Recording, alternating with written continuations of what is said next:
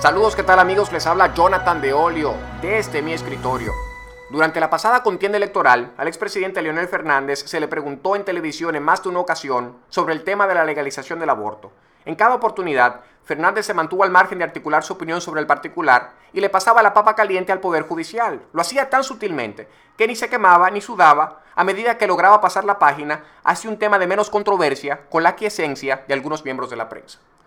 Como todo buen catedrático, Fernández escuchaba atentamente la pregunta y daba inicio a su respuesta con una obertura descriptiva sobre el estado de cosas. En ese sentido, hacía referencia al artículo 37 de la Constitución de la República y cómo el mismo garantiza el derecho a la vida, refiriéndose a él como uno de carácter inviolable desde la concepción hasta la muerte. Seguido, Fernández pasaba al Código Penal y decía cómo este, basado en la cláusula constitucional antes mencionada, penaliza el aborto. Finalmente, hablaba de las famosas tres causales y cómo ellas se pueden viabilizar por medio del Tribunal Constitucional, eludiendo así el proceso democrático de legislación en la Cámara de Diputados y el Senado. Así concluía el libreto de su respuesta. Y para la frustración del ciudadano, que con todo el derecho deseaba saber su posición, quienes se le hacían la pregunta no insistían, en cambio, parecían conformarse con aquel discurso elusivo sin exigir que emitiera su opinión más allá de la disertación aparentemente imparcial pero claramente a favor de legislar a través del Poder Judicial. Dicho eso, cabe señalar que la práctica de legislar desde la judicatura constituye una afrenta para el Estado social y democrático de derecho al cual Fernández se refiere con tanta frecuencia en sus diferentes comparecencias políticas y académicas.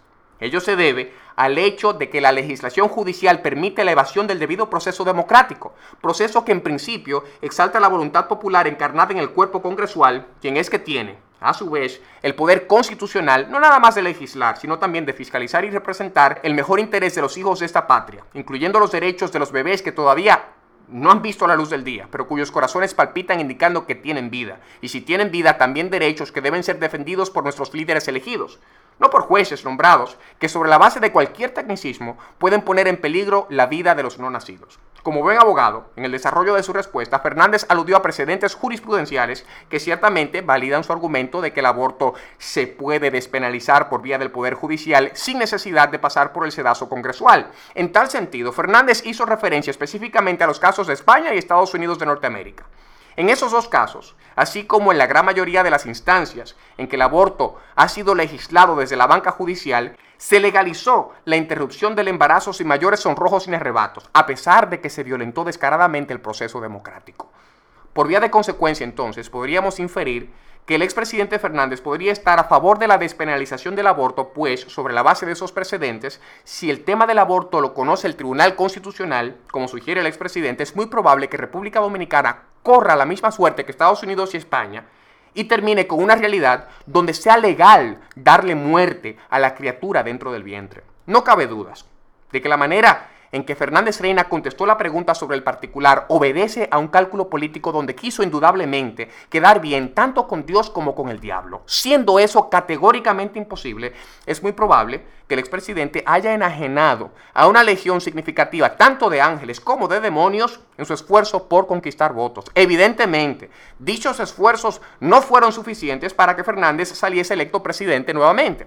Al decir esto es también preciso señalar que Fernández obtuvo una victoria relativa en el sentido de que posicionó a su recién nacida Fuerza del Pueblo como la segunda fuerza en el Senado y la tercera en la Cámara de Diputados. En mi opinión, desde esas posiciones, el expresidente tiene la oportunidad de asumir una posición diáfana y sincera en torno al derecho a la vida.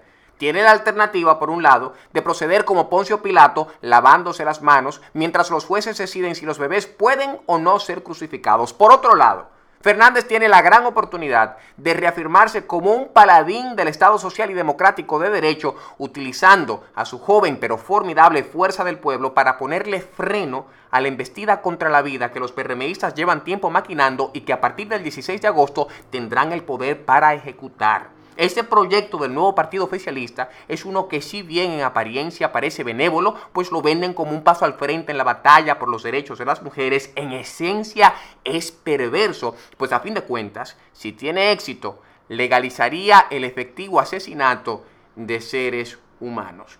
Les habló Jonathan de Olio desde mi escritorio.